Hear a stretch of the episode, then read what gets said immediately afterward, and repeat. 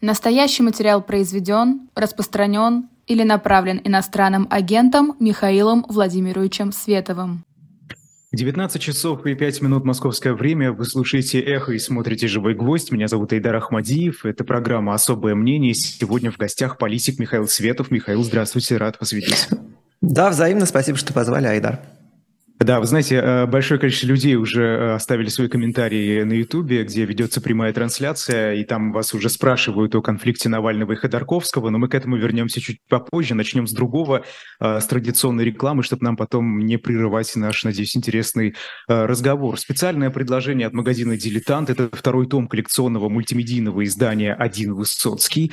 Это рассказ о творчестве великого русского поэта. Проект был запущен несколько лет назад на «Эхе Москвы». Кто слушал «Эхо Москвы» до закрытия. Я думаю, э, вы знаете, что это за проект. Э, издание позволяет не только прочитать, но также услышать и даже увидеть разного Высоцкого. Помимо книги с текстами, глав цикла, с расшифровками выступлений Высоцкого и воспоминаний о нем, вы услышите звуковую версию выпусков программы. shop.diletant.media, автограф Антона Ореха, автора этого проекта, и э, с печатью от Эхо. Все это на shop.diletant.media. Таким образом, вы поддерживаете нашу работу.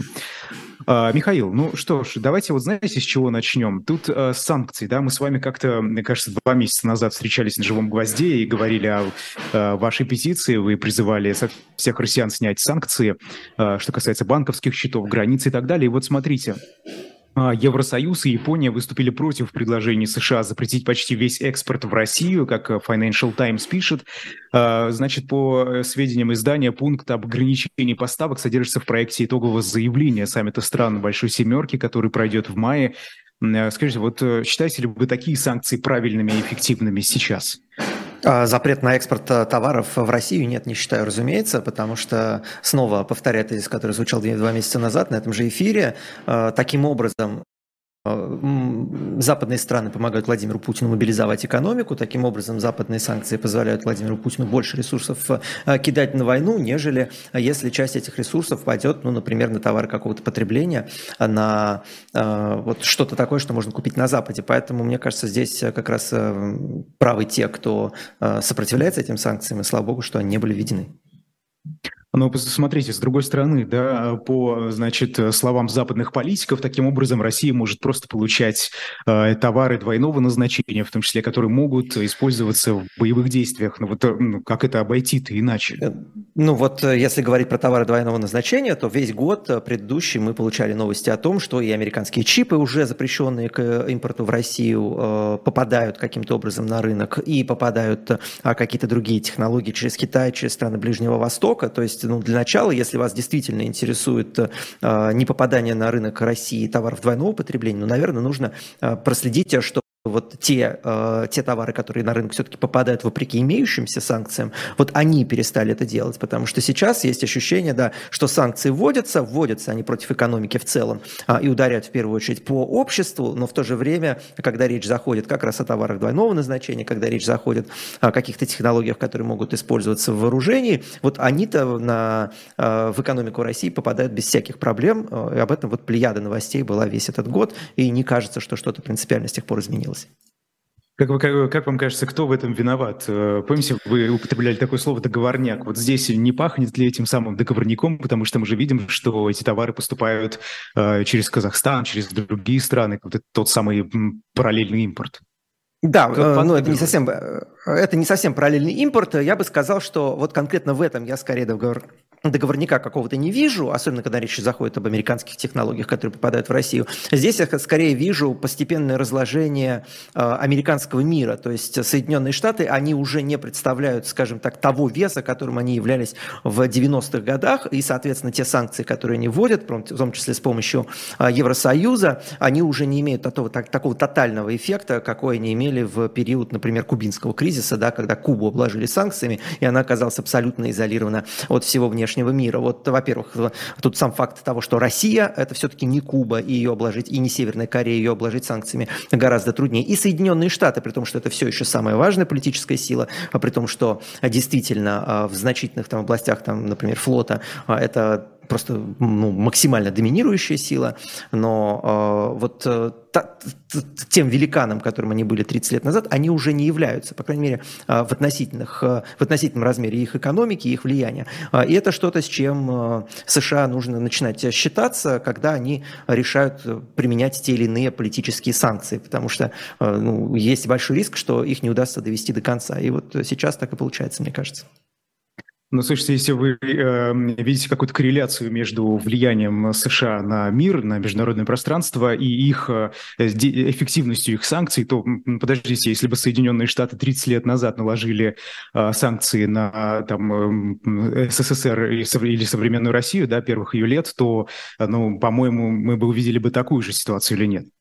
Э, нет, мы видели совершенно... Нет, не такую же ситуацию. И наоборот, как раз, когда мы вспоминаем 80-е годы, а, нефтяной кризис, когда как раз против Советского Союза было введено значительное количество санкций, экономика зашаталась и рухнула. Сейчас вот те прогнозы, которые звучали в самом начале войны о том, что российской экономике осталось три месяца, мы помним, эксперты с такими тезисами выступали, вот этого не сбылось, мы этого не увидели. И не увидели мы это не потому, что американцы что-то делали неправильно, а потому что они тоже немножко просчитались относительно своего веса, своего влияния вот в мире 2023 года, а, снова ни в коем случае не умаляя и значение США, и величие США, а, и э, значение их экономики, но вот при всем этом, а, имея все это в виду, относительный их вес, конечно, уменьшился, особенно учитывая, что сейчас они находятся и в конфликте с Китаем, таким тлеющим конфликтом, и в конфликте с большим количеством стран Ближнего Востока. И сегодня, конечно, сопротивляться санкциям США проще, чем было в 80-х годах, когда эти санкции буквально подкосили СССР.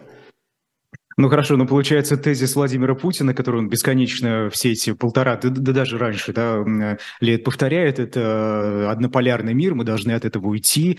Э, что, забывается, Тут, э, получается, что ли? Нет, нет, так э, тут, э, понимаете, э, Владимир Путин много говорит правильных слов. Другое дело, что, говоря эти правильные слова, он наносит России новый сокрушительный удар. И если вспоминать там его речь 24 февраля, я ее подробно комментировал, что да, как бы проблемы он иногда идентифицирует совершенно корректно. Действительно, мир устал от гегемонии Соединенных Штатов, действительно, Соединенные Штаты злоупотребляют это своей гегемонии, а действительно, мир стремится к многополярности. Но сейчас вся политика Владимира Путина приводит к тому, что в этом многополярном мире вместо России России, которую он а, строит, будет у параши. И это вызывает ненависть, это вызывает а, ужас и заставляет переживать за будущее России. То есть, да, мир, конечно, стремится к многополярности сейчас. Он все еще америкоцентричен, но уже не так америкоцентричен, как был в 90-х годах. А то, что делает Владимир Путин в России, та война, преступная война, которую он развязал, это катастрофа, катастрофа, которая не, позволяет, не позволит России в ближайшие десятилетия, к сожалению,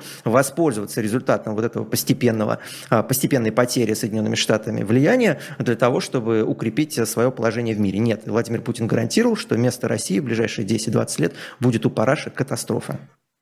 Но подождите, э, министр иностранных дел России Сергей Лавров э, путешествует по Африке, по Латинской Америке, там с кем-то разговаривает, и каких-то партнеров, э, конечно, это часто забавно звучит, да, там Зимбабве и так далее, но партнеров же находит. Вот почему Параши? Вот он соберет этот мир, может быть, не свободный мир, ну да, но это же страны, это же какая-то сила, в том числе экономическая, не получится? А, э, ну, просто еще недавно Россия на равных говорила и с Соединенными Штатами, и с Европой, и на самом деле, в общем, даже с Китаем пыталась говорить на равных. Сегодня а, это положение, и более того, была доминирующей силой в регионе, например, Центральной Азии. Все это было потеряно за последний год, поэтому, да, какие-то союзы, наверное, им удастся а, заключить, хотя все они носят, скорее, какой-то церемониальный характер, потому что, ну, непонятно, как, как, как, какой, какой э, торговый коридор там планируется открыть с, с той же самой Зимбабве, страна, в которой э, экономика находится просто в руинах.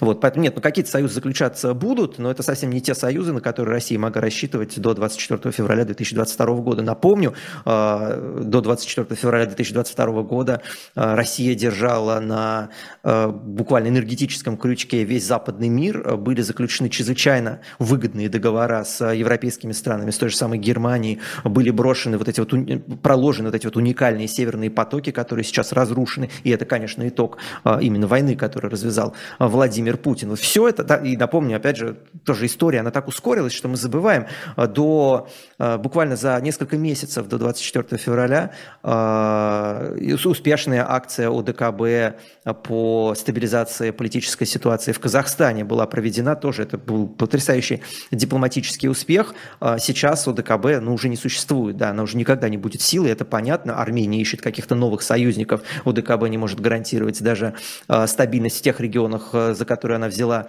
э, ответственность на себя. Это все, опять же, результат вот той катастрофы, которую, рукотворной катастрофы, которую совершил Владимир Путин в России. Поэтому снова, отвечая на ваш вопрос, да, мир стремится к монополярности, да, Соединенные Штаты теряют свое положение гегемона, по крайней мере, это положение влияния уменьшается, но в то же самое время Россия уменьшается, ее влияние уменьшается с гораздо более стремительной скоростью. Почему? Потому что Владимир Путин совершил преступную ошибку 24 февраля. Михаил, вы знаете, когда говорите про санкции западные, что вот российская экономика до сих пор держится, санкции не, не столь эффективны, как э, ожидалось, но вы в, в то же время говорите, что вот Россия потеряла там контроль или величие какое-то э, в регионе Центральной Азии, а, но ведь это, ну, хорошо, ДКБ, я согласен с вами, что там э, членство Армении, да, сейчас на соплях фактически, а, но нельзя же сказать, что Россия прям потеряла контроль. Нет, э, конечно, можно сказать. Дело не, в, не только в членстве Армении, а в том, что э, гарантировать тот, э, скажем так, статус-кво, который э, ОДКБ с помощью российской армии гарантировал в Центральной Азии, сегодня да, ОДКБ так, как бы этого больше не может. Все, ресурсов нет, э, разрушен миф о, второй армии мира э, в результате войны на Украине. Да, мы все видели, чего стоит путинская армия. И это все, конечно, сказывается и на репутации и российского оружия, и тех дипломатических и военных гарантий э, безопасности безопасности, которую она может обеспечить. Поэтому э, здесь э, снова здесь нет никакого противоречия. Да, Россия потеряла, и да, санкции не имеют того эффекта, который бы хотела, который бы США хотели, чтобы они имели. И это для России очень страшная ситуация. Это значит, что э, тирания внутри России, она, скорее всего, будет усугубляться, потому что никаких инструментов внешних ее сковырнуть не наблюдается. Но в то же самое время можно гарантировать, что эта тирания, она не будет распространяться на соседние государства. То есть э, Украина от, от, от этого выигрывает. Другое дело, что от этого проигрывает Россия, и от этого проигрывает та мечта прекрасной России будущего, за которую мы боролись, за которую мы рисковали там свободой жизнью, и сейчас э, как бы многие э, из-за этого находятся и в тюрьме, либо в эмиграции. Э, тогда почему Китай? Китаю разве это выгодно? Вот недавно приезжал министр обороны Китая, разговаривал с Владимиром Путиным, мы помним, вы выгодно, выгодно ли, которых вы, везде вы, потерли. Да, да, да, конечно, выгодно ли Китаю слабая Россия? Да, разумеется, выгодно, потому что это вассальная Россия, это Россия, с которой можно говорить сверху вниз, которой можно выдвигать ультиматумы, на которые она будет соглашаться. Китай и Турция – два больших победителя, э, выгодополучателя той войны, которая была развязана. Снова, конечно, Китаю это выгодно. Да, вот а Китай сейчас Ну хорошо, вы говорите Россию сверху как... вниз, Михаил. Вы говорите да. сверху вниз, Китай разговаривает с Россией, но Си, Си Цзиньпинь сам приезжает, потом приезжает э, его министр обороны. Пожалуйста, вот да. почему сверху вниз? На равных как будто бы нет. Нет, нет, конечно. Приезжают осмотреть буквально новые угодья, э, выдвинуть новые условия и э, подготовиться в том числе к какой-то своей э, политической игре, которую Китай готовит по отношению к Соединенным Штатам. То есть положение России по отношению к Китаю, конечно, сегодня гораздо менее выгодное, чем оно было снова до 24 февраля. И проводя параллели здесь, если раньше Путин спокойно мог лавировать между интересами Соединенных Штатов, интересами Китая, интересами Европы и таким образом выбивать на каждом из этих этих направлений какие-то более выгодные для себя условия, как а, по продаже энергоресурсов, а, так и по налаживанию каких-то торговых отношений, то сегодня все, лавировать больше не с кем. А, сегодня ты либо торгуешь с Китаем, либо вообще остаешься в полной изоляции. Вот это гораздо менее выгодное положение. Мне кажется, это вообще никто под сомнение не ставит. Да, это правда. Э, хорошо, ну раз мы говорили с вами о США, давайте продолжим. Вот свежая новость. Э, Джо Байден снова будет баллотироваться на пост президента. Э, собственно, он сегодня официально об этом объявил. Да, выборы пройдут в следующем году. Скажите, вот несмотря на возраст и другие минусы Байдена, которые тут часто очень перечисляются и в эфирах, и, и везде, где угодно, сегодня он лучше все же выбор для Украины, для свободного мира или нет? Э, ну нет, нет. Это, из того, что это не лучший выбор, не следует, что он не победит. И, в принципе, предсказывать американские выборы за такой э, длительный отрезок времени – это дело достаточно неблагодарное. Но нет, конечно, администрация Байдена – это одна из самых скандальных в современной истории США, одна из самых коррумпированных и, в общем, одна из самых дипломатически, скажем так, импотентных, потому что и то, как они переговоры с Китаем вели, мы помним, унизительные совершенно встречи с китайскими дипломатами, где те буквально в лицо американцам говорили, что вы теперь здесь, значит, больше не задаете тон дискуссии а, и какие-то подобные эксцессы. А, но, а, к сожалению, внутренний политический кризис в Соединенных Штатах таков, что представить себе второй срок Байдена действительно возможно. И, конечно, ни США, ни свободный мир от этого не выиграют, потому что мир нуждается в сильных Соединенных Штатах, мир нуждается в компетентном управлении, и более того, мир нуждается в том, чтобы во главе Соединенных Штатов появился какой-то более молодой лидер, потому что все-таки вот эта вот геронтократия, которая охватила Соединенные Штаты, она не позволяет принимать ни какие-то эффективные решения, ни смотреть свежим взглядом на разворачивающийся, на разворачивающийся мир. А, обращаю внимание, да, что многие ошибки, которые были совершены по отношению к России в 90-х нулевых годах, они связаны с чем? С тем, что тогда во власти в Соединенных Штатах были люди, а, выкованные холодной войной, и самый ужас ситуации заключается в том, что и сегодня во власти в Соединенных Штатах а, находятся люди, которых выковывала холодная война, и люди, которые действительно не заметили, как место Соединенных Соединенных Штатов в глобальной политике, оно немножко изменилось. А снова, чтобы не обвинили там в какой-то а, повторении а, пропагандистских тейков, Соединенные Штаты все еще одна, самая важная страна в мире, это все еще самая влиятельная страна в мире, но, конечно, ее относительный вес, ее относительное значение за последние 30 лет изменилось в сторону уменьшения. И для того, чтобы проводить какую-то эффективную дипломатическую работу, нужно, чтобы во главе Соединенных Штатов появились люди, которые отдают себе в этом отчет. В противном случае ошибки будут совершаться, как те, которые были совершены, э, когда против России вводились санкции за последний год. Санкции, которые, еще раз повторяю, помогли Путину мобилизовать экономику, которые помогли Путину, на самом деле, мобилизовать общественное мнение внутри страны и которые помогают ему сегодня заниматься пропагандой. А, самый очевидный Какой пример... у них был выход? У них был другой путь разве, Михаил, помимо санкций? Да, как они могли э? Ну, да-да-да, конечно. Конечно, был. Э, более... Самая очевидная вещь, которая была очевидна со стороны, это что нужно делать все для того, а, чтобы не давать Кремлю повод а, блокировать YouTube. Вот то, что сегодня обсуждается, блокировать социальные сети. Это цензурная политика, которая проводилась, в том числе по отношению к российским пропагандистам. Я это говорю с нулевой симпатией к Маргарите Симонян и к Владимиру Соловьеву. Ну, конечно, по мере того, как вы блокируете на YouTube Владимира Соловьева, а, каналы Russia Today, по мере того, как вы блокируете там Стаса и как просто Лебедева и так далее, вы снижаете издержки блокировки этой социальной сети в России. И YouTube будет заблокирован в России в ближайший год. Я в этом совершенно не сомневаюсь. То же самое относится к Твиттеру, то же самое относится к каким-то а, другим социальным сетям, которые совершали те же самые ошибки под давлением администрации а, Белого дома. Откуда я это знаю? Потому что это прямым текстом а, проговаривали Цукерберг, когда речь заходила о, каких-то, о какой-то политической цензуре. И по файлам Твиттера мы это знаем, что цензура была именно политическая, это не было волей собственного руководства, это происходило все буквально по указке Белого дома. И что вы считаете, это был бы более эффективный путь э, сопротивления России, нежели санкции, которые они ввели? Ну, на, на, на, на, информацион, на информационном уровне, конечно. А, и еще раз повторю, что санкции, которые были введены против экономики России, они играют на руку Путина. Отсутствие санкций было бы более выгодным, чем их наличие, а если бы в России не отключили. Так подождите, эта ситуация а... тоже бы играла на руку Путина. Он бы просто продолжал зарабатывать деньги, нет? Которые бы тратил на Нет, нет, действия. нет. Он бы, он, бы, он бы их продолжал терять с большей интенсивностью, потому что люди могли бы тратить деньги на что-то, кроме внутреннего потребления, и таким образом а, деньги бы утекали из российской из путинской экономики. Это самое очевидное, да, то есть сегодня а, ты вместо того, чтобы, не знаю, там а, купить какую-нибудь ком- ком- компьютерную игру в Apple Store, да, ты эти деньги тратишь, я там не знаю, на какую-нибудь поддержку поддержку э, местного производителя, и в итоге это что? В итоге деньги задерживаются в России. Э, тоже та же самая ситуация произошла с платежными средствами. Это абсолютно идиотское решение, когда Россию отключили от визы и MasterCard. Ну, по кому это ударило? Ударило это по путинским олигархам? Нет, ни по одному не ударило. Ударило это по путинской экономике? Нет, конечно, Путин вообще спасибо должен сказать, что мера, которую он сам бы ввел в России, мы помним историю 2014 года, самосанкции. Помните такое да? Э, когда Путин ограничил импорт иностранных иностранных товаров в России. И это было сопряжено с большим количеством политических издержек. Люди понимали, что они стали хуже жить, потому что Путин принял вот такой закон. Это очень подробно обсуждалось.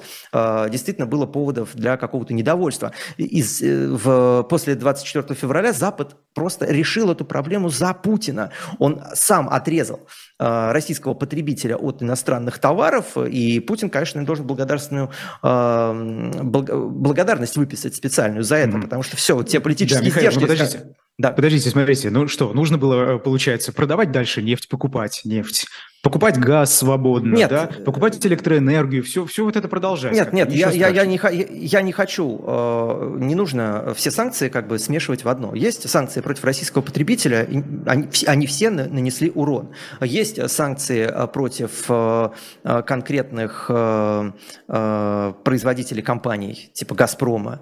Понятно, почему они вводятся. Как бы меня, как гражданина России, это, конечно, все очень сильно расстраивает, но, как бы, а, по крайней мере, там есть внутренняя логика. Это действительно может ударить по, и ударило по э, путинской экономике, ударило по тому количеству валюты, которую он получает. Поэтому есть санкции точечные, которые работают, санкции против олигархов, я ни в коем случае не выступаю против них, наоборот, они должны быть жестче, а, но когда речь идет о санкциях против российского потребителя, от них только вред, исключительно вред. И отключение карточек э, в России э, нанесло, просто решило за, за Путина э, те проблемы, которые он мог решать, которые бы он сам взялся решать нанося себе какой-то репутационный урон, а в итоге этот репутационный урон потерял, потерпел Запад, потерпел и Соединенные Штаты. Ну, молодцы, что mm-hmm. решили за Путина проблему. Да, хорошо. Э, возвращаясь к Соединенным Штатам, президентским выборам, чтобы просто закрыть эту тему. А, Джо Байден – это плохой выбор, э, по вашему мнению? А хорошо, э, Дональд Трамп или другие кандидаты вы наверняка видели. Правда, их сложно назвать молодыми. Там есть один республиканец, которому, кажется, 39 лет будет на момент инаугурации. Uh-huh. Но это вот вообще есть хоть какой-то более лучший, хороший выбор, нежели Джо Байден? Э, ну, да, разумеется, есть. И хочется обратить внимание там на Рона де Сантиса, который, в общем, по политическим меркам молодой, ему 4, 44 года, это нормальный возраст для политика, это вот такой зрелый и при этом э, не потерявший э, связь с молодым поколением человек. Можно обратить внимание на Такера Карлсона, которого только что уволили с Fox News. Возможно, он какую-то роль сыграет, он еще не объявил о том, что он будет выдвигаться, но ходят такие слухи. Вот за ними я бы следил, мне кажется. Ну, это же республиканцы вам скажут, вы что, вы республиканцев поддерживаете, вам сейчас возразят. Конечно, конечно, поддерживаю. Республиканцы э, заинтересованы в сохранении американской мечты. Э, это самое главное, что Соединенные Штаты могут предложить миру. Сохранение собственной свободы мы с вами, для того, чтобы с вами можно помним. было равняться. Михаил, мы же с вами знаем, как республиканцы относятся к поддержке Украины, например.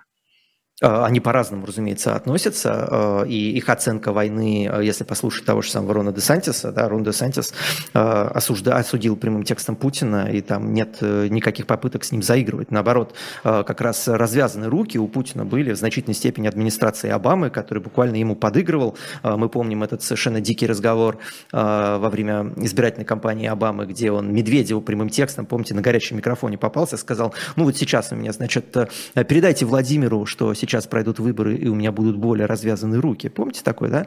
А, и э, перезагрузка произошла при ком? Она произошла при Обаме, а, при э, сотрудничестве Хиллари Клинтон. То есть, наоборот, как раз республиканцы Путина держали гораздо лучше и эффективнее в рамках, нежели это удается демократической партии. В общем, по очевидным причинам там и более компетентные политики, и политики, которые, в общем, понимают, в чем ценность Соединенных Штатов. Она как раз заключается в том, что они сохраняют вот этот вот дух свободы, на который потом равняется весь остальной остальной мир, и, конечно, в значительной степени равнялась России в 90-х годах, например, а, по мере того, как США этот дух свободы теряют, э, становится непонятна альтернатива, которую они могут предложить.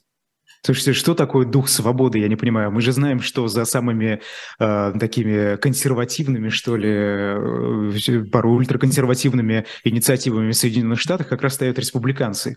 Э, да, что ну, значит так, дух свободы? А, как что, они его сохраняют? Конечно, вот, э, ну, понимаете, консерваторы в России и консерваторы в Соединенных Штатах – это разные вещи, потому что мы совершенно разные вещи консервируем. Когда речь заходит о консерваторах в России, что у нас консервируется? Ну, Советский Союз, да, вернуть все взад. А что у нас можно вернуть взад? Сталин, Берия, ГУЛАГ у нас только взад можно вернуть, потому что вот так у нас последняя история последних 100 лет выглядела. Когда речь заходит об американских консерваторах, что они консервируют? Они как раз консервируют дух американской конституции, точнее букву американской конституции. Они, они консервируют децентрализацию власти, маленькое, маленькое уменьшение полномочий федеральной власти или сопротивление расширению федеральной власти в пользу штата, в пользу локальной региональной власти. То есть вот те вещи, которые нужно консервировать, конечно.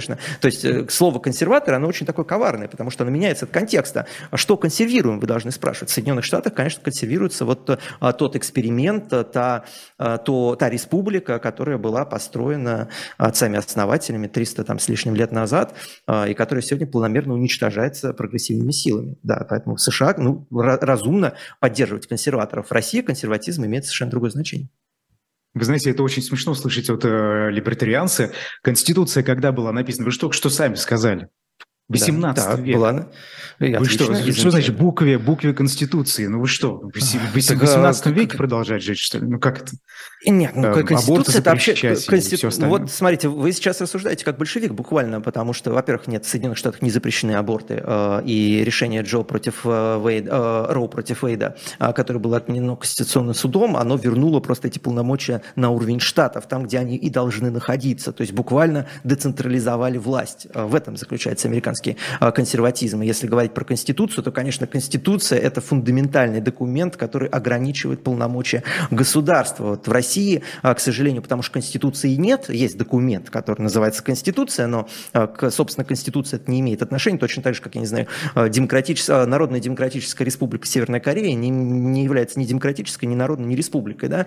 Вот в России Конституция на таком же положении находится, не Конституция, это просто документ, который так называется, и в России поэтому не понимают, какую функцию этот документ должен, в принципе, выполнять. Это документ, который общество пишет для правительства. Это документ, которым общество сковывает раз, э, размеры государства, сковывает его полномочия. Это не документ, который пишется государством для общества. Ровная противоположность. Поэтому, да, конечно, э, та конституция, которая была написана отцами-основателями 300 лет назад, э, это до сих пор один из один из самых э, э, лучших примеров э, Конституции, один из гарантов той свободы, которая есть в США. Слава богу, что она пока сохраняется. Не будет американской Конституции, не будет Соединенных Штатов. Э, хорошо, вернемся к России, к олигархам, о которых вы уже сегодня э, сказали, э, что угу. вы не против санкций, да, которые вводятся. Так я за, я за. Богатых... Санкции да. должны быть индивидуальными. Вот, вот, вот смотрите, давайте про гуманитарный коридор наш любимый с вами поговорим. Этот хм. самый конфликт Навального и Ходорковского. Навальный, я напомню, обвинил Ходорковского в том, что он нанял на работу Ростислава Мурзаголова из Башкирии. И вот я, я как журналист из Башкирии тоже, вы знаете, в чем-то согласен, в чем-то нет. Скажите, вот вы все-таки как относитесь к гуманитарному коридору? Если человек действительно, Мурзагулов это сделал до войны, да, до угу. начала боевых действий, отрекся, так скажем, от режима, и вот он сейчас его осуждает, разве вот сегодня, в такое напряженное время, мы не можем закрыть глаза на прошлое или все же тут как-то Смотрите, да, я, я понял ваш вопрос. И если обсуждать конфликт Ходорковского и ФБК, то, к сожалению, э, нужно сказать две вещи. Во-первых, конечно, он абсолютно неуместен сейчас, э, и при том, что я разделяю скорее критику ФБК э, в адрес Ходорковского его кадровой политики, и я озвучил тот же самый тезис на канале Навального, на Навальный лайф на «Кактусе» много лет назад, но вот момент подобран для этого, конечно, совершенно неподходящий, и как в контексте войны, да, это кажется какой-то мелочью и на эмоциональном уровне воспринимается как что-то несерьезное, а так и в контексте того, что, конечно, команда ФБК и Навальный это действительно э, обладают совершенно разным весом, обладают, обладают совершенно разным авторитетом в глазах, в том числе их сторонников, и они, на мой взгляд, совершенно не рассчитали, насколько убедительно они могут отстоять свою позицию в отсутствии Навального. То есть, да, они использовали свой главный медийный ресурс э, под, э, под авторством Навального, выпустив это письмо, но Навальный не может отвечать в в реальном времени своим критикам, людям, которые пытаются построить какой-то капитал, как это делает Максим Кац, на том, что критикуют его политические заявления. И ФБК сейчас, конечно, находится в гораздо более уязвимом положении, чем они были три года назад. И это что-то, с чем им, вот мы начинали разговор с того, что мы говорили, что США нужно начать считаться со своим новым положением. Конечно, фонду борьбы с коррупцией тоже нужно начать считаться с тем, что из первых они стали одними из многих. И это сковывает их в э, том тоне, который они используют против своих политических оппонентов. И это сковывает их, конечно, в, тех, э, в той критике, которую они могут себе позволить озвучивать. При том, что снова я скорее согласен с критикой Фонда борьбы с коррупцией в адрес кадровой политики Михаила Ходорковского. Э, это позиция, которую им не удалось публично отстоять, потому что среди них нет достаточных харизматиков. Э, и это позиция, которую тем более им не удалось отстоять в свете письма, которое опубликовал Алексей Венедиктов, поручительство, которым Мурзагулов, я боюсь неправильно произвести его фамилию, Мурзагулов же, да? Да, да, да все верно. который написал, а, которое поручительство, которое он написал в защиту Лилии Чанышевой. А, никакого адекватного ответа мы не увидели. А, оправдания там заявление Марии Певчих, которое она публиковала в Твиттере, выглядело на самом деле достаточно жалко, где в итоге э, вся претензия к Мурзагулову свелась э, от того, что он был архитектором, э, искал, он был архитектором, э, значит, преследования Лилии Чанышевой, до того, что, ой, вы знаете, Лилия Чанышева вообще-то не соглашалась с тем, чтобы за нее поручился Мурзагулов. Ну, особенно люди, которые участвовали в сборе Но Лилия подписей. Чанышева об этом уже заявила, да. Ну, вот да, да, да, она, она заявила, да, но вот это разный уровень претензий, да. Первое, когда вы начинаете с того, что вот посмотрите, Мурзагулов э, был архитектором его, ее судебного разбирательства, заканчиваете тем, что, э, ой, вы знаете, а вот э, не очень-то нужно было его поручительство, и вообще Лилия Чанышева была не в курсе, что он поручался, но это немножко разные совершенно тезисы. Снова я не, не спорю, что Алексей Навальный мог выступить на эту тему гораздо более эффектно, но в отсутствии Алексея Навального, в отсутствии его голоса, его харизмы, ФБК не может себе позволить те, те заявления и ту резкую критику своих каких-то конкурентов, э, которые она могла позволить себе три года назад. Они с этим еще не смирились. Э, повторю свой тезис. ФБК сегодня из первых стали одними из многих. И это что-то, как бы, это реальность, которую нужно посмотреть, им нужно, в которую им нужно посмотреть в глаза, а если они хотят как-то эффективно выступать, пока им этого не удается. И по поводу вашей критики в отношении Ходорковского, его кадровой политики, да. что вам не нравится в случае с Мурзагуловым? А, ну, в случае с Мурзаговым мне просто непонятно э, на человеческом уровне, да, почему нужно нанимать э, каких-то каких-то второсортных пропагандистов э, там, где огромное количество людей, э, которые э, буквально положили свою свободу и свое благополучие на то, чтобы побороться с режимом Владимира Путина, сейчас находятся в полунищенском состоянии в Тбилиси, и, мне кажется, могли бы выполнять работу Мурзагулова гораздо лучше, чем ее выполняет он. То есть работа с приспособленцами – это такая, на мой взгляд, довольно прохладная история. И да, я понимаю все эти разговоры про гуманитарный коридор, но давайте посмотрим правде правде в глаза, вот за последний год э, к помощи этого гуманитарного коридора не обратился никто. И по факту и Ходорковский, и Фонд борьбы с коррупцией сейчас и ругаются, и конкурируют э, за людей, и за внимание людей, которые в их сторону даже не смотрят. И мы это видели и по примеру вот этого фиаско с э, Германом Ханом и Михаилом Фридманом, который привело к, уволь... к увольнению или там отстранению от публичной деятельности Леонида Волкова.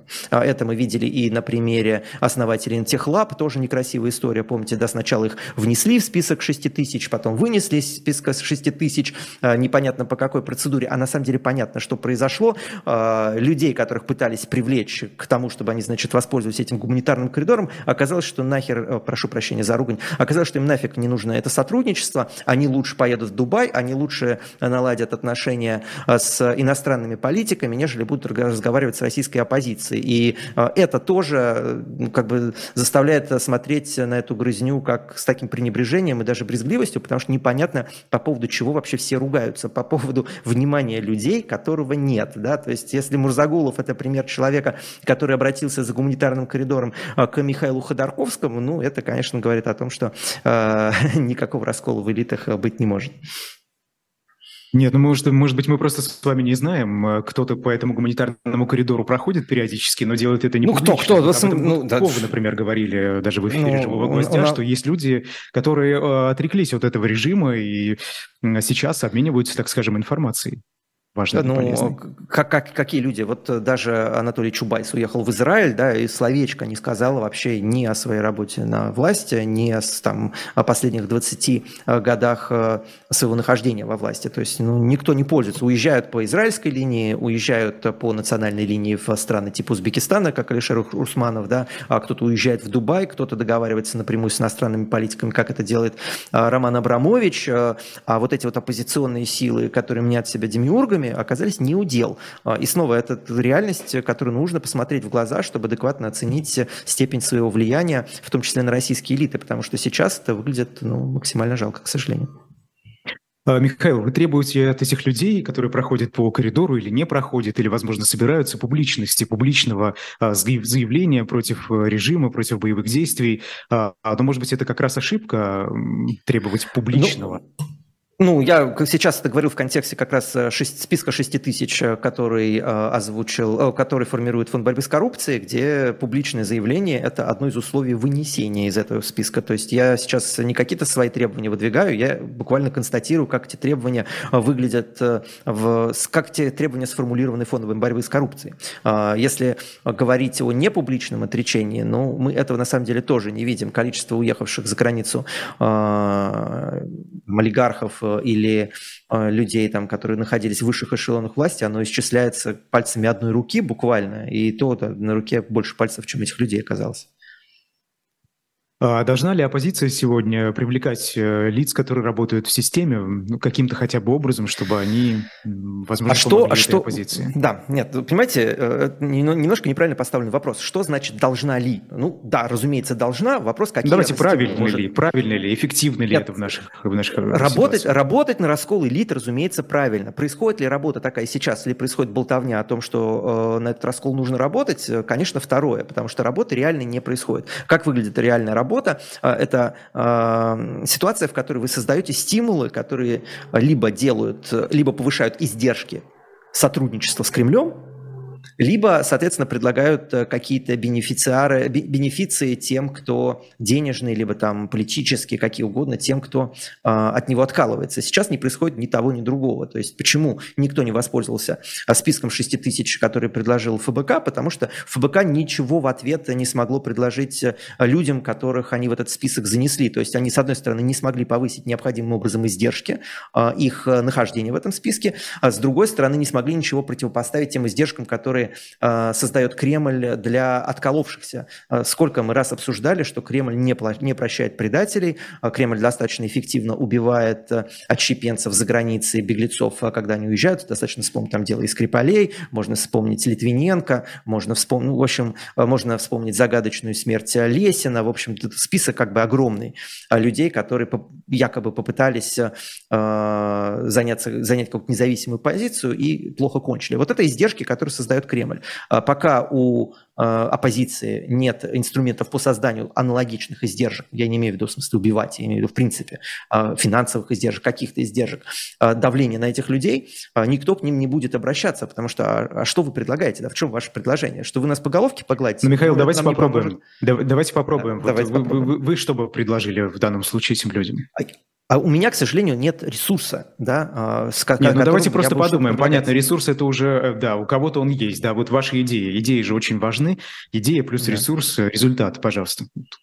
Как да, ну, думаете, ну, я, если бы э, этим, как бы, если говорить о человеке, который этим ресурсом обладает, конечно, то, то я рецепт опубликовал еще три, два с половиной года назад, еще до войны. Я написал, что Путин победил, и теперь единственный как бы, способ борьбы с ним – это как способ борьбы с тиранией. То есть либо вы работаете на… Либо вы сопротивляетесь Путину так, как сопротивляются тирану, то есть вы повышаете Снова, я, я не хочу, чтобы у вас на канале проблемы возникли, поэтому я буду говорить таким изоповым языком. А, вы все-таки вещаете из России, и у вас много сотрудников из России. А, а, необходимо повышать издержки сотрудничества с властью. Инструментов для этого много. Издержкой может являться деньги. Денег у оппозиции нет. Это страх. Над страхом сейчас работают только украинцы. Оппозиция в России, в принципе, отказывается работать с этим инструментом. И, понятное дело, там это личные связи любовь, семейные связи, которыми тоже можно шантажировать, э, если у вас есть там доступ к каким-то европейским законодателем там и так далее, да, но этим тоже, этим уже не пользуется Запад. Ну вот вы и все, вы сидите у разбитого корыта и думаете, а как бы хорошо, значит, если бы на нашу сторону перешли олигархи, а как бы хорошо, если бы произошел раскол элит и к нам бы пришли на поклон. А почему к вам должны приходить на поклон? Вы кто вообще такие? Скажите мне, пожалуйста, что вы предлагаете, чем вы угрожаете, да? Э, в чем ваше предложение заключается? Пока этого ответа нет, пока нет работы со стимулами, это либо деньги, либо страх, а, либо любовь э, в виде там, семейных связей, давления через семью, э, ничего не будет, конечно. Ну вот смотрите, что Мурзагулов, о котором мы говорили, э, сказал по этому поводу. Он говорит, посмотрите, я вот сюда приехал, я, кажется, сейчас мы на одной стороне все, но как меня встретили? Как меня встретили, а, как? и вот вы представьте, такие как я сейчас сюда не хотят просто ехать, потому что они видят историю мою. Так что Мурзагулов, меня... так, Тогда Мурзагулов просто не является частью элиты. Э, он, он никто. Нет, он подождите, не является своим Хорошо. для Кремля. Нет, для Кремля может быть да, но ведь нам важны не только люди из федерального центра, наверняка, да, но еще и региональные элиты. А вот если говорить о региональных элитах, то Мурзаголов был фактически ну, вторым человеком в Башкирии после главы республики. Ну, здесь вы мне лучше расскажете, насколько э, башкирские политики независимо от Кремля существуют и насколько Мурзагулов действительно был облечен властью. А давайте, э, вот, чтобы эта тема не потерялась, мы сейчас обсудим Пескова и то, что произошло с его сыном Николаем Чолзом, э, который, э, который якобы отслужил в ЧВК «Вагнер». Мне эта история кажется, она в контексте того, что мы сейчас обсуждали, очень важна. А мне эта история кажется вообще самым важным политическим событием последнего месяца. Э, с, во-первых, событием, которое ставит крест вообще на каких-либо рассуждениях о том, что существует какой-то раскол элит, а, потому что что сегодня произошло, почему? Вот независимо от того, служил ли Николай Песков на самом деле в ЧВК «Вагнер», вот я хочу убедить вашу аудиторию, что это сейчас абсолютно не важно. Что важно? Важно, что репутационно а, он теперь связан с ЧВК «Вагнер», с одной из самых кровавых организаций а, путинской России и этой войны, что в случае судебного разбирательства, если до него дело дойдет, а вот тех самых трибуналов гаагских и прочего, а, его имя будет фигурировать, потому что он служил даже не в СРФ, он служил в ЧВК Вагнер, и вот у нас есть прямая речь, где он об этом заявляет. Почему я считаю это главной политической новостью? Потому что сейчас мы видим, как подобным образом действительно э, ну, уже новой кровью, новой круговой порукой вокруг Путина скрепляются элиты в лице, в частности, Пескова, которого до последнего времени э, какие-то патриотические круги критиковали за излишнюю либеральность. То есть все, да, они в этой лодке до конца. Если дело дойдет до суда, э, то, Николай, э, то Дмитрий Песков э, рискует чем? Да, к вопросу о стимулах. Он рискует своим сыном, своей семьей.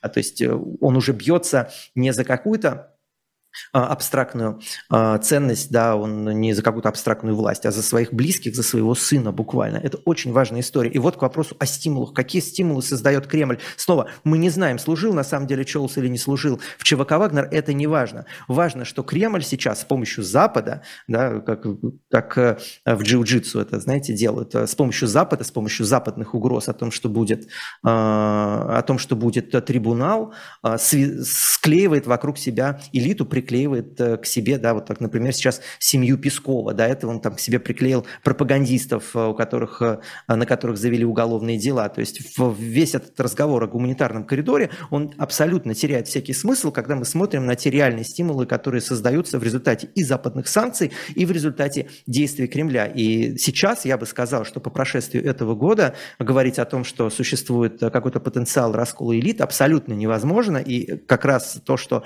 Николай Песков заявил, заявил о том, что он служил в ЧВК «Вагнер», это, наверное, наиболее красноречиво демонстрирует сегодня. А, человек действительно... Михаил, а может быть, это маскировка, да. может, это маскировка, попытка вот эту самую критику отбить в отношении Пескова как такого системного а либерала? Не, да, за, а это не... Может, может быть, может быть. А, конечно, так я с этим не спорю, может быть. И э, только это не меняет расклад никаким образом. А, это значит, что Пескову гораздо важнее оставаться в фаворе Кремля, нежели заискивать перед Западом, нежели пользоваться или там прибегать к помощи этого самого гуманитарного коридора, потому что для себя он на самом деле, для своей семьи, он этот путь окончательно закрыл, точнее Николай Песков этот путь а, для его семьи закрыл, признавшись, что он служил в ЧВК «Вагнер». Снова, ЧВК, думаю, ни у кого из ваших Михаил. зрителей нет сомнений, что ЧВК «Вагнер» будет признана преступной организацией в случае трибунала, правда? А, хорошо, но вот сохранение такого э, сравнительно либерального влияния на Владимира Путина, это сейчас не важно. А, вот если, если действительно Дмитрий Песков, например, относится к такому лагерю, как это у нас называется, а, Система партия либералов. войны и мира, да, ну вот mm. партия мира, хоть кто-то вокруг Путина, чтобы остался вот и так таким образом через его сына сохранить влияние на главу государства.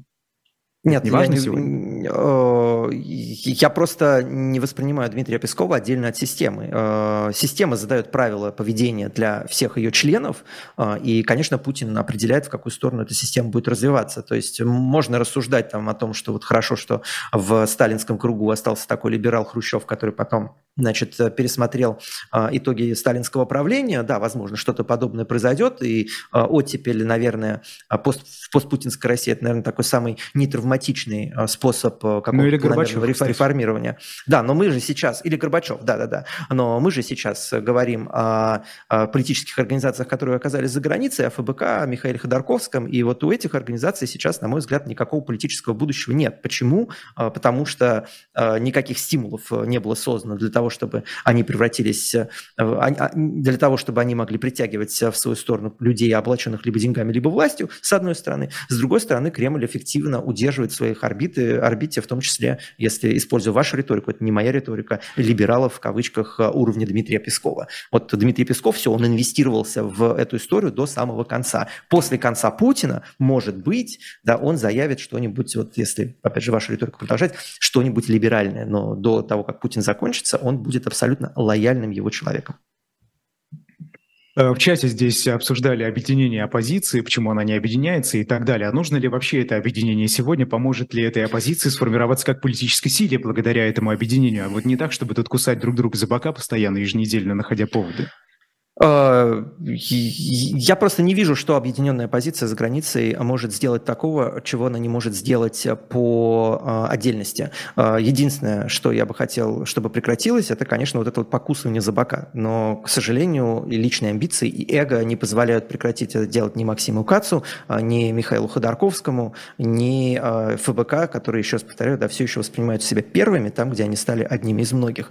Поэтому хотелось бы увидеть прекращение вот этого вот внутреннего, внутренней борьбы, но, к сожалению, внутренняя борьба, она идет сегодня не столько за э, власть в пусть путинской России или за влияние на путинскую Россию, а сколько, снова, сколько за фавор каких-то международных организаций, за то, чтобы обсуждали э, какую-то санкционную политику с Ходорковским, а не с ФБК или наоборот. Вот э, Поэтому, э, так как их интерес сегодня в значительной степени продиктован э, в зависимости от э, западных стран, надеяться на то, что это объединение все-таки произойдет, не приходится, потому что борьба идет, еще раз повторяю, не за влияние на умы внутри России, а за дележку вот какого-то внимания западных стран.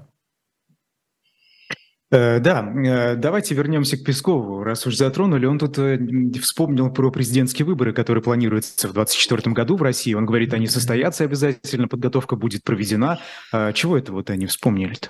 А, ну, так э, выборы, точнее, церемония, а, она действительно состоится. Другое дело, что он в том же самом выступлении сказал, что у Владимира Путина совершенно точно нет дневник, э, двойников, и я думаю, сложно себе представить заявление, которое бы э, больше уверенность внушило в том, что двойники Путина все-таки есть.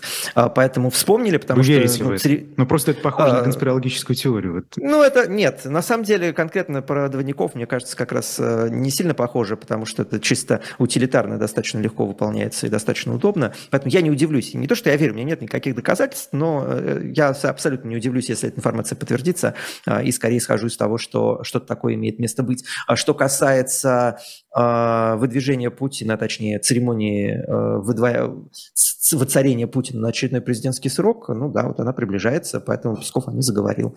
Э, мы понимаем, что выборов-то никаких не будет, на самом деле. То есть транзита ждать не стоит, о котором так много говорят. Нет, во время, во время войны транзит вообще себе невозможно придумать. Путин э, все еще является консенсусной фигурой э, буквально э, вот той системы, которую он построил, и если его вынуть в середине войны, начнется настоящий хаос. Я думаю, люди, которые вокруг него э, невольно сейчас собраны, и вот из всего, что мы обсуждали, а, совершенно не следует, что элиты довольны Путиным, что его там ближайший круг им доволен. Просто от того, что они им недовольны, а, из этого не следует, что Путина легко заменить. Поэтому, да, мне кажется, транзит сейчас маловероятным сценарием, ну, по крайней мере, до окончания войны точно. А скажите, переизбрание Путина может ли превратиться в большую проблему для власти сегодня? Ну, в зависит, зависит, будут ли допущены какие-то ошибки. Я думаю, шанс того, что это станет проблемой, э, на самом деле минимальный. Но как бы мы видели, что Путин в последнее время стал чаще ошибаться. Может быть, они допустят до выборов, я не знаю, там Дмитрия Муратова, вот мы с Олегом Кашиным недавно это обсуждали, а, и э, случится там тот, такой же эффект, который произошел, например, в Белоруссии, когда все выбрали Тихановскую, вопреки ожиданиям Лукашенко, потому что он ее недооценил. Ну, я шанс э, подобного сценария оцениваю как минимальный. То есть он есть, но он минимальный.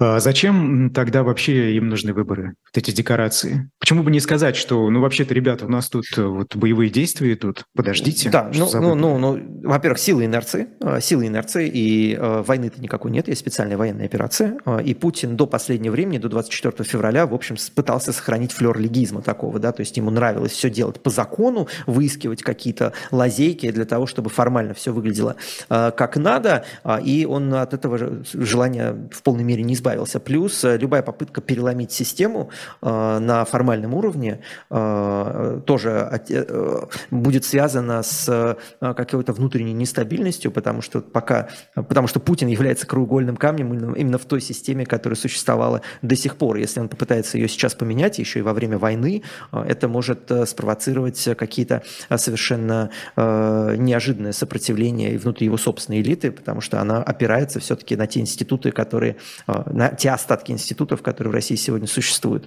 А, так что Отвечая на ваш вопрос, зачем это Путину нужно? Потому что может. Зачем э, превращаться в банановую республику? Зачем э, формально превращаться в банановую республику, если можно формально сделать вид, что тебя избрали? Ну, затем же, зачем формально избирают Ким Чен Ына на новый срок любимого руководителя? Даже в Северной Корее есть выборы. Зачем? Ну, потому что хочется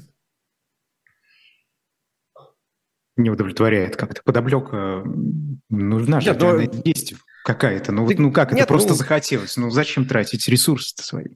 Ну, ресурсов не так много, во-первых, тратится. Во-вторых, э, ну, видимо, э, во-вторых, э, не то что видимость выборов, да, но хотя бы формальное обращение к легитимности, к, к чему-то, что дано народом. Потому что какой еще источник есть а, легитимности у Путина? Да, он либо демократический, либо, династи, династи, либо династия да, от Бога. Там, ну, власть от Бога Путин не получал, ну, соответственно, что остается? Остается демократия. А, и эта же процедура заставляла и Сталина избираться на выборах, и Ким Чен Ына заставляет избираться на выборах, и, кстати, семью Кастро избираться на выборах. Это абсолютно такая типичная, типичная история. Я не понимаю, почему вам кажется она неудовлетворительной. Мы ее буквально наблюдаем во всех тоталитарных режимах. А, ну, кстати, мы видим, да, СМИ пишут, что военным присылают иконки с Владимиром Путиным, и а, тут даже моли, молитвы какие-то читают э, Владимир Владимирович и так далее. Это что, нет, попытка нет, найти легитимность где-то в, чем- в чем-то другом? Ну, возможно, да. А, просто это тоже процесс. Этот транзит, он не занимает, не происходит по щелчку пальцев, но представить там себе какую-то путинскую династию, сколько раз говорили, что а, путинская элита воспринимает себя новой аристократией, это себе, в общем, можно представить. Другое дело, что это не как бы процесс. И это процесс, который невозможно совершить за один год. Поэтому еще одни выборы мы увидим точно. Точнее, выборы в кавычках, разумеется. Сенатор Людмила Нарусова дала откровенное интервью российскому Форбсу. Я не знаю, смотрели вы или нет. А, но, в общем, она там фактически вот сказала то, что говорят э, приглашенные спикеры на живом гвозде. Без какого-то стеснения. Официальный ну, сенатор, ну, да. Что это, ну, кому-то да. можно? Это что, это такой, знаете, носик у чайника, из которого пар выходит? Э, мне кажется, это тоже в значительной степени инерция. Нарусовой всегда было позволено чуть больше, чем всем остальным э, за счет их какого-то семейного знакомства знакомство с Владимиром Путиным. Нарусова – это один из немногих людей, кто может позвонить э, Путину, и она это неоднократно говорила в интервью, которое раздавала, что вот, ну, вот она сейчас сказала, что у нее нет. Она говорит, что а, у нее вот нет этого доступа больше. Потеряла, потеряла, значит. А, возможно, это инерция. А, вопрос, как долго она будет э, находиться вот в стадии человека, которого нельзя трогать. Путин сентиментален, Путин обладает э, определенным набором каких-то собственных представлений о должном, и вот э, одно из них был, заключалось в том, что вот Нарусова и вообще семья Собчака, который дал ему путевку в жизнь, вот это особенные люди, которым можно чуть больше. И сама Ксения Анатольевна Собчак, она тоже пользуется этим а, статусом. Вы сейчас сказали, что Нарусова себе позволяет говорить то, что говорят ваши гости на живом гвозде. Но Ксения Собчак сегодня объективно из людей, находящихся подождите, в России... Сенатор, э, сенатор и журналист э, сенатор, независимый. Да. Ну, разные же вещи. Разные ли для Владимира Путина, мне кажется, э, не такой очевидный вопрос. Но сенатор, который не обладает реальной властью, которая, да, вот заявила свое несогласие с войной, единственное проголосовала против, против закона об электронных повестках, Некоторые, вот инерция, инерция, это инерция и отсутствие реальных политических амбиций. Поэтому э, вот говорит то, что говорит молодец. Перенесемся напоследок в Евросоюз. Депутат Бундестага Кизи Ветер выступает за визовый бан для россиян. Вот что он сказал. Что же это за гражданская позиция, когда уклоняешься от призыва в армию и одновременно от возможности организовать сопротивление в самой России и просто комфортно эмигрируешь на Запад? Это что? Угу. Как, как это понимать-то? Э, вот э, когда это заявление прозвучало, э, люди в интернете поискали семейные связи этого немецкого депутата, и оказалось, что он потомственный военный, да, и, в общем, его дедушка, по всей видимости, не то, что за границу не нашел себе силу уехать, а, в общем, известно, чем занимался в Германии от 30-х, 40-х годов. Поэтому э, ему немножко порефлексировать про историю собственной семьи. Но это его дед, это не он, не нужно. Прежде чем что-то... Нет, знаете. Э, это его дед, э, дед, который тоже не, не отвечал перед Гагским трибуналом, как мы знаем, э, но э, если ему непонятно, да что же это за нация, а, такая, да, то, наверное, ему стоит обратить внимание на собственную нацию, к которой он а, относится, да, которая не то что э, в эмиграцию не поехала, да, а с удовольствием участвовала вот во всем том кошмаре, который развел э, Гитлер э, в Европе. Снова Получается автоматический запрет на комментирование ситуации? Ну, нет, нет, это, это, не, это не запрет, я же не хочу ему заткнуть рот. Он сказал вот эту глупость, я говорю, вот посмотрите, какую глупость он сказал, и вот почему. Почему? Потому что ну, если он такими вопросами задается, то он может этот ответ получить, э, взглянув на историю собственной страны. А, как так получается? Наоборот, Россия сегодня уникальна и, конечно, очень выгодно отличается от а, немецкой, от фашистской Германии тем, что а, в России сложилось самое мощное антивоенное движение за всю историю антивоенных движений. Не было беспрецедентная история. Больше миллиона человек уехало из страны, потому что оно было, они были не согласны с войной. Где еще такое было? В Германии такого не было. И я призываю обращать внимание именно на, на такие вещи, а не на вещи, которые, ответ на которые немецкий депутат может получить, э, э, глядя на историю собственной страны. Россия уникальна, да, Михаил, но уникальна да. совсем не, не этим. Она уникальна тем, что в России сложилось самое сильное антивоенное движение за историю. Вот на этом и завершим, да, к сожалению, всего час эфира. А, ну что ж, да. увидимся, я думаю, в ближайшее время в эфире «Живого гвоздя». Политик Михаил Светов был в гостях особого мнения. Меня зовут Айдар Ахмадиев. Через час в эфире а, слушайте и смотрите Екатерину Шульман и Максима Курникова в программе «Статус». До свидания. Да. Спасибо большое, спасибо всем. Спасибо, Айдар.